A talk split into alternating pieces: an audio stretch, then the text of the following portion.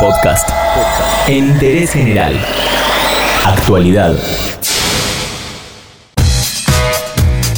Cada vez es más normal leer títulos de que determinada cantidad de gente cayó en la línea de la pobreza o que para no ser pobre en nuestro país se necesita X cantidad de dinero. Para charlar un poco sobre cómo se vive en los sectores más vulnerables y justamente sobre la situación habitacional en la ciudad y en la provincia de Buenos Aires, estamos en contacto con Francisco Ferrario, que es director regional de la Fundación Techo en Buenos Aires.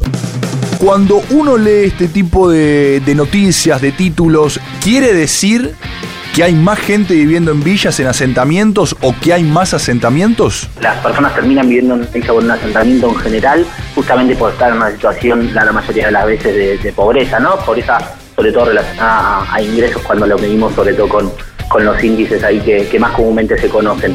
Eh, y es cierto que esa situación, cuando la situación de pobreza se agrava, cuando vemos que, algún, algún índice de eso se dispara o conocemos los datos semestralmente, no te lo puedo asegurar linealmente, pero sí nosotros lo vemos más en el día a día, más de estómago, digamos, de familias que eh, antes estaban en otra situación o alquilando por ahí en un cuartito más precario, pero en un barrio por ahí más formal y demás, se quedaron sin laburo o les aumentó mucho el alquiler o tenían un contrato más de palabra y de un día para el otro le quisieron, le quisieron aumentar el, el alquiler y se quedaron sin alquiler y se quedaron sin lugar donde vivir porque no, no, no tenían ningún lugar y terminan eh, trasladándose con sus familias a una villa, un asentamiento, digamos, encontrando alguna alguna solución provisoria, pero que muchas veces empiezan estando en, situación de emergencia habitacional también, ¿no? Por esa dinámica misma de llegar a un lugar de un día para el otro porque porque se les venció el contrato, los echaron y demás, porque terminó ese acuerdo de palabra y aumenta así la cantidad. Nosotros vemos mucho en, ese día a día que te contaba, cuando por ahí hay algún barrio que antes tenía una canchita y ahora esa canchita empezó a ser tomado, tenía un baldío enfrente de,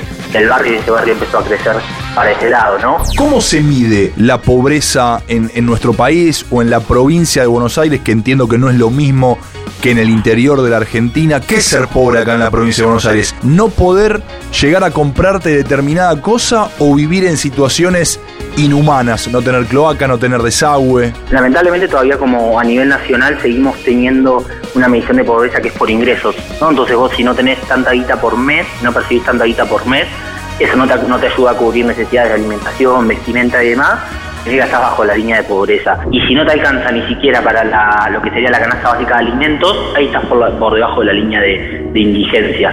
Lo que nosotros decimos, junto con muchas organizaciones y, que hay muchos países que ya lo empezaron a, implementar de alguna manera, es que abrir, hay que abrir un poco más el, panorama y, por otras, otras organizaciones con nosotros también ya lo estamos haciendo, de entender que la, pobreza es un fenómeno multidimensional eh, y que no solo se mide solamente por ingresos, ¿no? Hace poco UNICEF también había sacado un, informe sobre que decía que el 50% de los chicos estaban en situación de pobreza, ¿no? Y ese informe abre un poco la, mirada de que no solamente el ingreso, sino personas que por ahí viven en situaciones que no tienen una vivienda digna, que no tienen acceso a los servicios básicos, justamente como decías, que no tienen la posibilidad de acceder a la escuela porque la escuela más cercana les queda 3 kilómetros y no hay línea de colectivo, transporte público tampoco. Entonces nosotros entendemos la pobreza de una mirada multidimensional como un fenómeno multidimensional y que entendemos que tiene que medirse también de esa manera. ¿A dónde hay que apuntar como solución, Francisco? ¿A mejorar la calidad de vida en las villas, en los barrios, en los asentamientos o a sacar a la gente de ahí? Primero es entender bien cuál es la situación de cada barrio y verlo de manera puntual, ¿no? Después lo que nosotros velamos hoy en día es por lograr una integración sociourbana de esos barrios.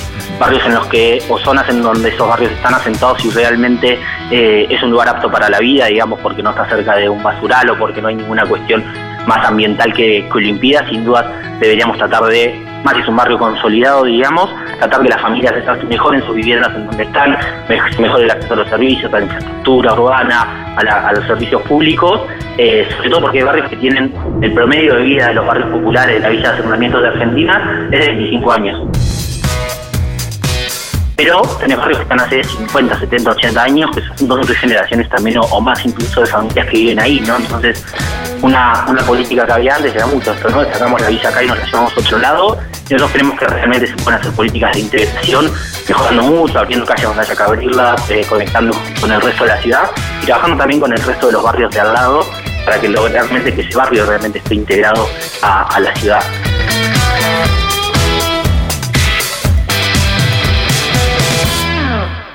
Entérate de esto y muchas cosas más y muchas cosas más en interésgeneral.com.ar.